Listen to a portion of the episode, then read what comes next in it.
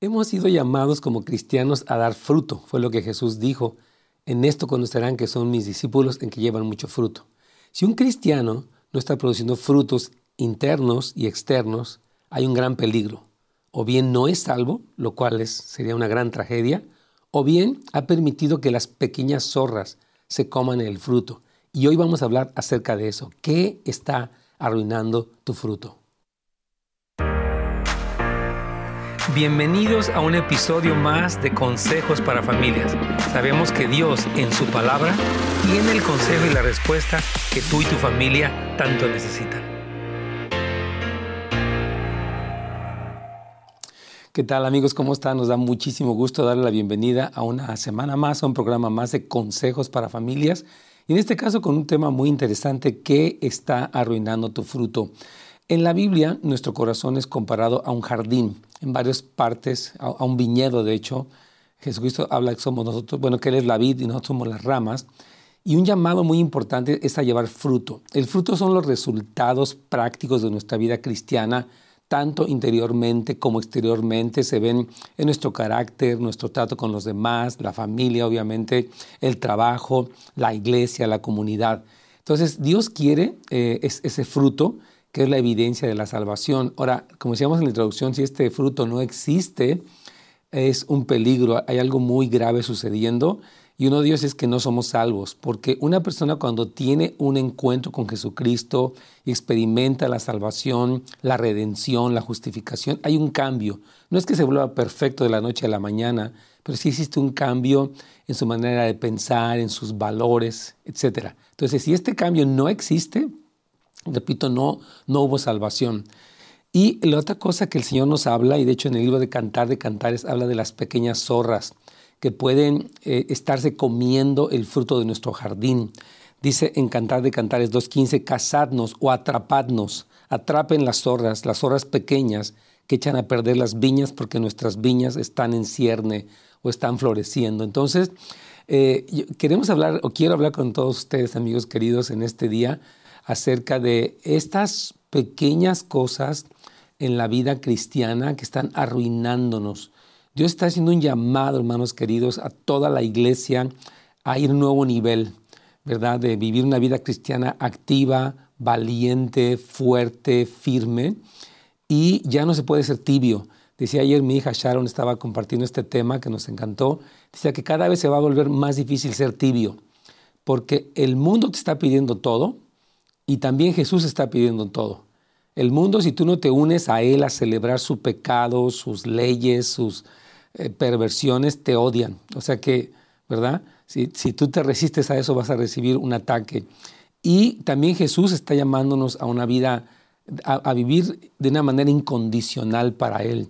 ¿verdad? Entonces, vamos a hablar hoy de algunas de estas zorras, particularmente cuatro zorras, cuatro cosas en nuestra vida cristiana, que se le llama aquí en Cantares las pequeñas zorras, que pueden echar a perder nuestra vida cristiana, que pueden eh, echar a perder nuestro fruto.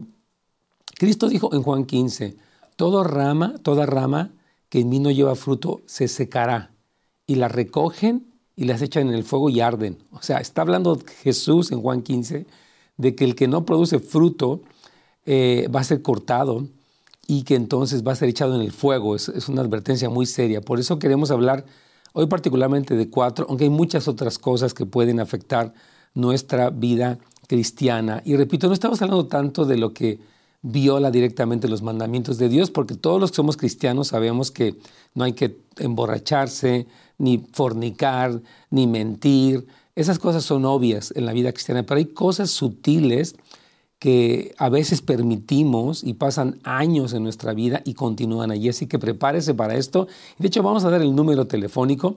Si usted gusta llamarnos el día de hoy, puede llamar al 877 711 3342. Repito, 711, bueno, 877 711 3342. También puede usted eh, dejarnos su pregunta, en, ya sea en Pastor Nets Gómez, tanto del canal de YouTube, como en nuestra página de Facebook. Ahí estamos para atenderles y va a ser un buen diálogo el día de hoy con ustedes, así que aquí vamos. La primera zorra de la que queremos hablar es las mentiras de Satanás. Satanás, hermanos, le ha prometido a las personas, fíjese bien, que si tú vives tu vida como se te antoja, en pecado, en rebelión, en amargura, eh, dejándote llevar por los vicios, tú vas a ser feliz. Pero todas las promesas que Satanás hace son mentira. Satanás vino para hurtar, matar y destruir. Y muchas personas cristianas tienen miedo de entregarse, pero dicen, no, es que yo no lo hago porque no me quiero perder de lo que el mundo ofrece. En inglés le llaman el FOMO, Fear of Missing Out. O sea, como que si yo me entrego mucho, me voy a perder de la diversión, de la, de la parranda, de lo que el mundo ofrece. Pero hermanos, lo que el mundo ofrece es mentira. Todo lo que Satanás, usted piense, todas las cosas que Satanás nos ha prometido y que nos involucramos, cada uno de nosotros en la vida antes de conocer a Cristo, nos dejaron atados, vacíos. El mundo te promete libertad y, lo, y lo que terminas es siendo atado.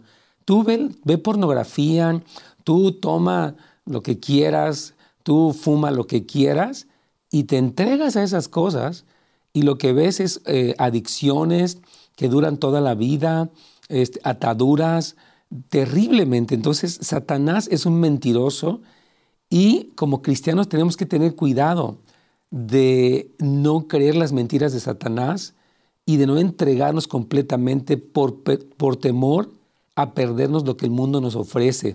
Hermanos, el mundo es, eh, miente. La Biblia dice que todo lo que el mundo ofrece, los deseos de los ojos, la vanagloria de la vida pasan, pero el que hace la voluntad de Dios permanece para siempre.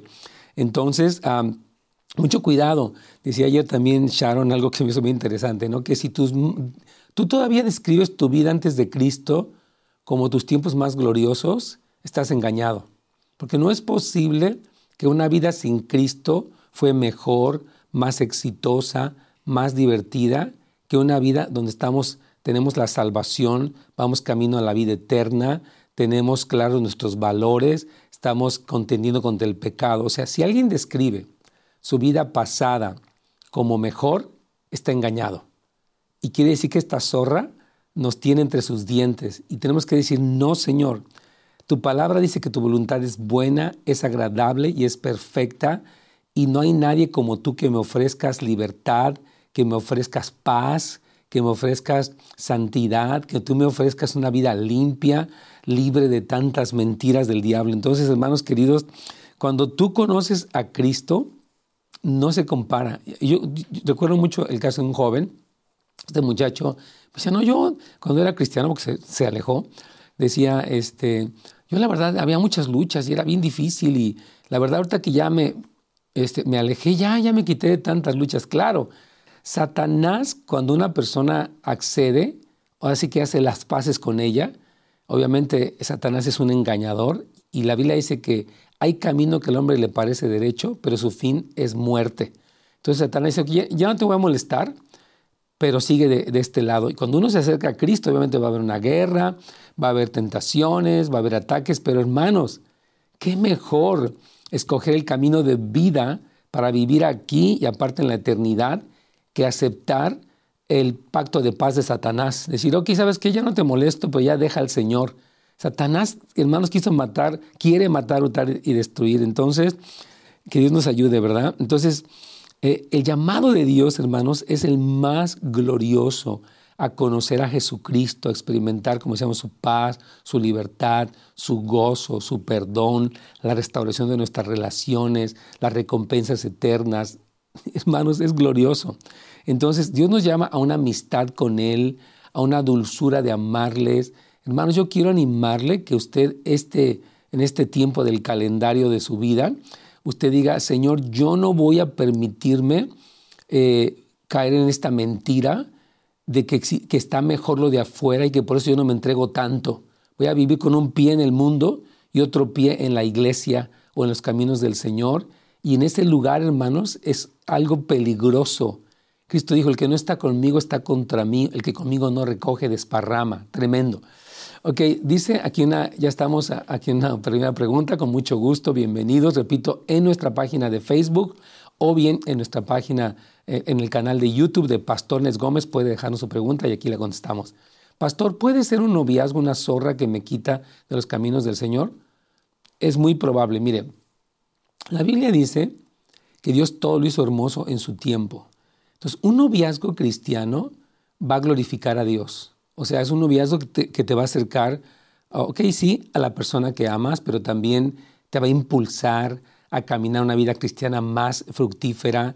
Si un, mire, si un noviazgo empieza a ser posesivo, controlador, si un noviazgo empieza a ser uh, algo que nos, nos vuelve más tibios, más indiferentes, es un mal noviazgo. Y sí puede ser una zorra.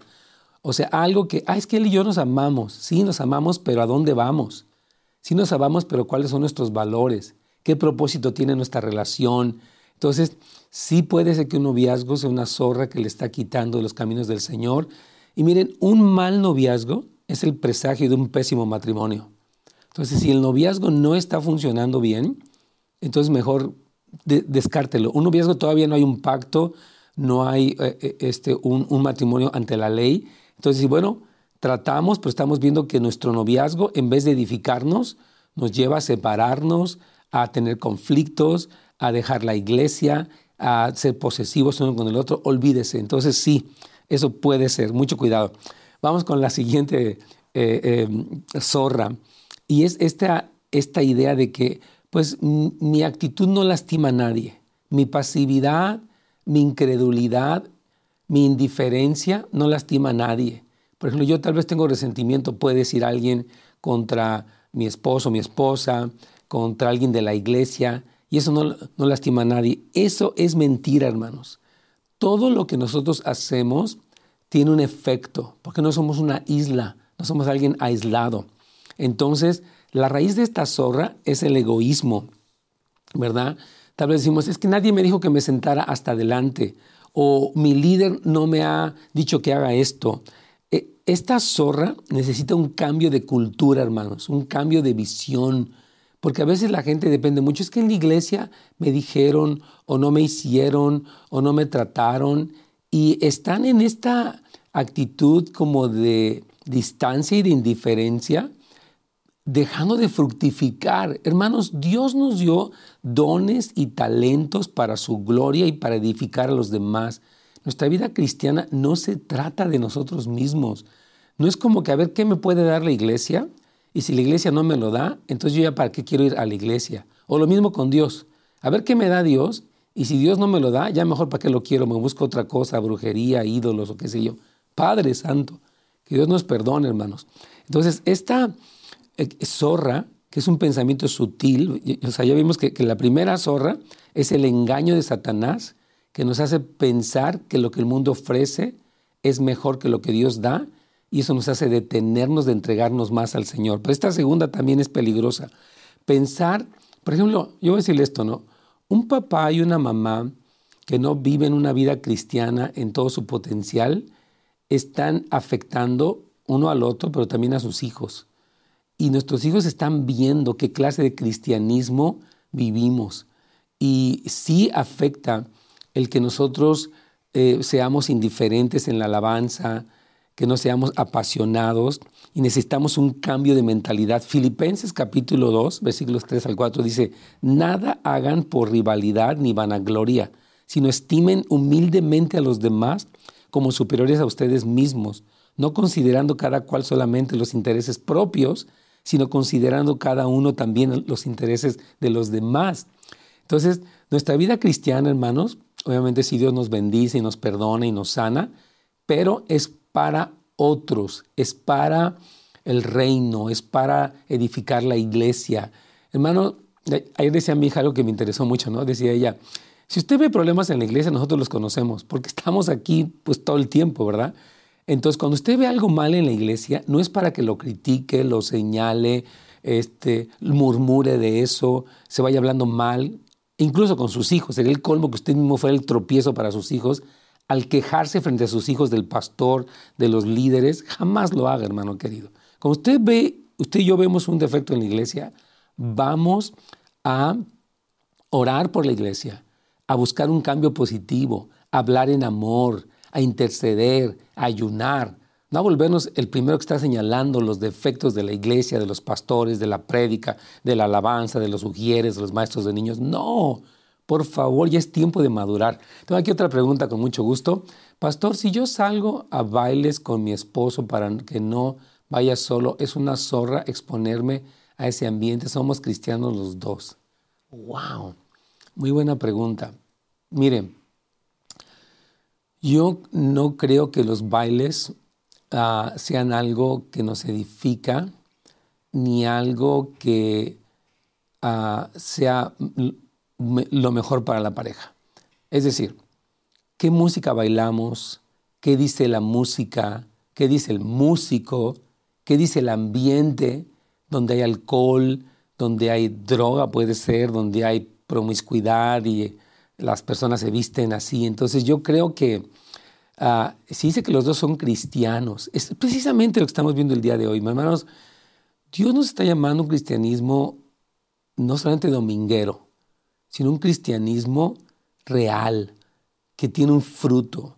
Por eso decíamos que, a ver, o sea, la fiesta que Él le ofrece, es que nos reímos y cotorreamos, sí, pero ¿a costa de qué? Ensalzando qué valores. ¿Qué dice, insisto, la música? Estaba, de hecho, mañana vamos a hacer un pequeño comentario sobre este cantante Bad Money. Y es terrible, hermanos. Hay esta música que tiene unas... son cosas perversas, diabólicas, promiscuas. Eh, eh, oh, terrible.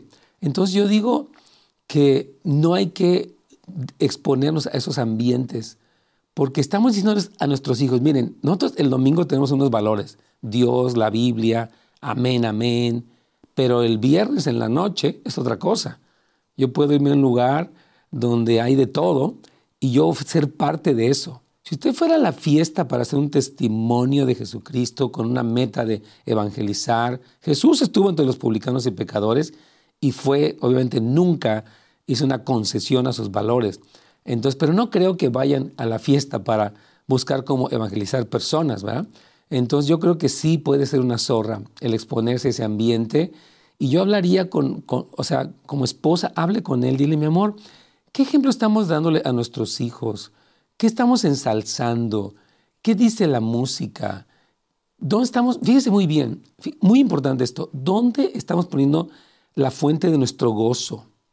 ¿Dónde estamos poniendo eh, lo, lo, que somos, como los asuntos medulares de nuestra vida. Entonces, estas cosas son precisamente las pequeñas zorras. Entonces, hermanos, que les voy rápidamente con las demás zorras, porque sí es importante. Y es la zorra, estoy esperando el tiempo correcto. Mire, es verdad que hay veces en las que tenemos que esperar un poco por palabras que nos ha dado, de, por ejemplo, de un matrimonio o de diferentes cosas. Pero esta zorra piensa que es muy incómodo. Es muy incómodo pararse temprano a orar, oiga. Es muy incómodo ir a una reunión de oración, a mí me da flojera.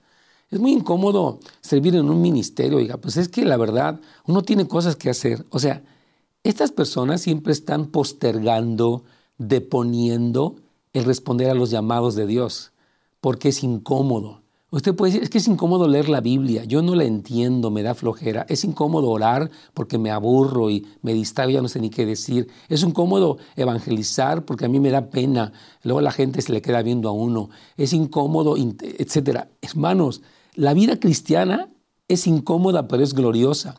Cristo dijo, el que quiera venir en pos de mí, niéguese a sí mismo, tome su cruz cada día y sígame. Entonces, Claro que sí, hermanos. Decía ayer mi hija algo, mire, sabe que cuando Dios te pide algo te cuesta. Te pide cosas y dices, me duele, pero el fruto es tremendo. Ahora, dices, ¿a poco Dios me va a pedir más? Sí, te va a pedir todo. Cristo, hermanos, cuando Cristo nos salvó, nos compró. Somos de Él. Dice la Biblia, la Biblia somos hechura suya, creados en Cristo para buenas obras. Entonces, hermanos, es tiempo de conquistar y de atrapar esta zorra que nos está arruinando nuestro cristianismo, volviéndolo eh, superficial, mediocre, infructuoso. Hermanos, esto es importantísimo. Dice la Biblia en Santiago 1.22, dice, pero sean hacedores de la palabra y no solamente oidores, engañándose a ustedes mismos. Si usted fue una prédica el domingo, lo felicito, pero ahora hay que orar por eso, hay que implementar eso, hay que ver qué luchas tenemos. Es importantísimo, hermanos queridos, el que seamos personas que de todo corazón nos entregamos para hacer la preciosa voluntad de Dios, hermano. No existe En este tiempo usted no puede vivir en medio. Ah, pues sí me gusta, pero no mucho. Calmados. Mire, los grupos eh, que están jalando a sus hijos, ellos son radicales y están trabajando día y noche para que sus hijos no crean en Dios, no crean en el diseño del matrimonio, ni de la sexualidad, ni de la vida que Dios hizo. Esos grupos son radicales. Usted no puede decir, ah, pues ¿qué tiene? Tenemos que ser radicales, hermanos. Vamos rápidamente con la zorra de la, de la religiosidad. Mire, la religiosidad es la persona que tiene una idea de cómo deben ser las cosas y vive bajo esa, ese paradigma y no acepta lo que Dios tiene. Esto le pasó a los fariseos. Ellos esperaban a un Mesías. Tiene que venir en un caballo blanco, tiene que librarnos de los romanos, tiene que ajustarse a mi perspectiva. Y si no lo hace, yo no, yo no lo quiero. Mire, Jesús levantó muertos, multiplicó los panes, predicó gloriosamente, amó a todos y era el Mesías, era la evidencia de que era el Mesías. Ellos no lo creyeron y no lo recibieron. Entonces, una, una cosa que pasa con la religión es que está ofendida. Está ofendida con Dios porque no le da lo que, lo que esa persona quiere, porque en la religiosidad el centro no es Dios, soy yo, ¿verdad? Entonces, una persona puede estar ofendida con Dios, con la iglesia, porque la iglesia siempre tiene un reclamo para la iglesia. Es que sí, pero pidieron dinero. Es que sí, pero mire cómo estuvo, mire cómo se paró el, de la, el que estaba arriba, etcétera está ofendida con la gente en general. Entonces, hermanos, tenemos que conquistar la zorra de la religiosidad porque está destruyendo nuestra propia vida, nuestro propio fruto. ¿Y sabe qué? Decía mi hija ayer, me gustó mucho, padres de familia, algo que está arruinando el cristianismo o el testimonio para que tus hijos crean en Dios es la religiosidad. O sea, los, la superficialidad. El que un día de la semana somos cristianos y todo, y otro día ya no somos y vivimos con una dualidad de valores. Lo que hablaba esta persona que hace la pregunta, está bien que nos vayamos a los bailes y, que seamos cristianos o cómo está el asunto, ¿verdad? Entonces, esta religiosidad conduce al cinismo. Fíjese bien, el cinismo es una actitud descarada, ya hemos hablado aquí en un programa acerca de eso, pues es como decir, sí, pues mira, ellos están bien emocionados ahí, mira cómo canta el hermano y cómo se emociona, ¿verdad? Y como que, pobrecito, ¿verdad? y como que es una especie de actitud burlona, de superioridad, que menosprecia lo que es genuino y lo que no está en él, ¿verdad? Entonces, eh, es terrible, ¿verdad? Es como cuando una, decía Sharon ayer, cuando una persona, dice cuando se iba a casar y ya estaba comprometida, una persona le decían, ay, qué lindo, yo me acordaba cuando estaba así, pero ya verás cuando te, ya te cases y ya veas la vida y tengas hijos, se te va a quitar la sonrisita. Eso es cinismo. Y tenemos que, hermanos amados, conquistar todas estas eh, zorras. Es decir, que son cosas pequeñas, entre comillas, que nos hacen ser personas que se mantienen en un estado de un cristianismo que no es el que la Biblia manda y que es peligrosísimo, hermanos queridos. Esta zorra de la religiosidad ha causado mucho daño. Y también la otra, estoy esperando el tiempo correcto, ¿no? O sea, como que bueno, muchas personas dicen, bueno, yo cuando, cuando ya mis hijos se vayan de la casa, yo, yo me entrego. O cuando me case, o cuando pague mi carro, o cuando no me sienta tan, tan, así, tan este, presionado, yo lo voy a hacer. Hermanos, este es el tiempo de matar estas zorras que están arruinando esa viña del Señor en nuestras vidas. Yo quiero animarle que en esta pequeña reflexión del día de hoy, de hecho usted puede ver en nuestro servicio del día de ayer en la, eh, puede, ir para housesoflight.org o casasdeluz.la y ver toda esta enseñanza de manera más amplia. Pero quiero animarle que usted anote, ¿verdad? Ok, quiero estudiar qué cosas en mi vida me están robando el cultivar una amistad íntima con Dios, el disfrutar la dulzura de amar a Jesús. Quiero en este momento de mi vida hacer una guerra abierta contra estas cosas, porque no son un juego, no son para tomarlas a la ligera, porque están arruinando no solamente nuestra vida, sino la vida especialmente de nuestra familia, hermanos. Yo creo que muchos papás han estado muy, muy preocupados de que sus hijos adolescentes no quieren nada de Dios, están en sus redes sociales, están enojados, están malagradecidos y los papás a veces, en vez de atender este asunto de las zorras, se sienten culpables y lo que a veces hacen es consentirlos más, tratar de darles más cosas para compensar esta especie de culpabilidad que tienen ahí por dentro. Y eh, eh, eh, esta compensación hace que todavía su paternidad sea peor y sus hijos se estén desviando. Entonces, este es el momento y queremos dar el consejo del día de hoy. Queridos hermanos y amigos, hermanas queridas, el Señor nos ha llamado a una vida fructífera. Dice Jesucristo, dijo en Juan 15, en esto es glorificado mi Padre, en que vayáis y llevéis mucho fruto y seáis así mis discípulos. Ahora, hay enemigos sutiles que hemos permitido en nuestra mentalidad que están robándonos el fruto y son cosas que sin querer hemos tolerado, pero esta es la hora, hermanos queridos, por el bien nuestro, el bien de nuestra familia, el bien de la iglesia, de atrapar esas zorras y decir, voy a, romper las mentiras que Satanás ha metido en mi mente, que me, han, que me han hecho pensar que es mejor lo que está en el mundo que lo que Dios me ofrece, que es mejor la diversión o supuesta libertad que el mundo ofrece que la libertad que Cristo me ofrece. Y necesitamos conquistar esto. También estamos eh, quitarnos esta cuestión de que mi indiferencia, mi pasividad o mi incredulidad no afecta a nadie porque afecta muchísimo. Todos tenemos influencia sobre muchas personas. También la zorra, estoy esperando el tiempo correcto. Hermanos, va a ser inconveniente, siempre va a ser inconveniente, pero hay que hacerlo. Y lo último es la zorra de la religiosidad. Cuando nosotros, hermanos queridos, hagamos guerra contra esto, vamos a ver un tremendo fruto en nuestras familias, en nuestra iglesia para la gloria de Dios. Gracias por su tiempo y por escucharnos. Mañana, primeramente Dios, por aquí nos vemos. Gracias por habernos acompañado el día de hoy en un episodio más de Consejos para Familias. Nos vemos la siguiente vez.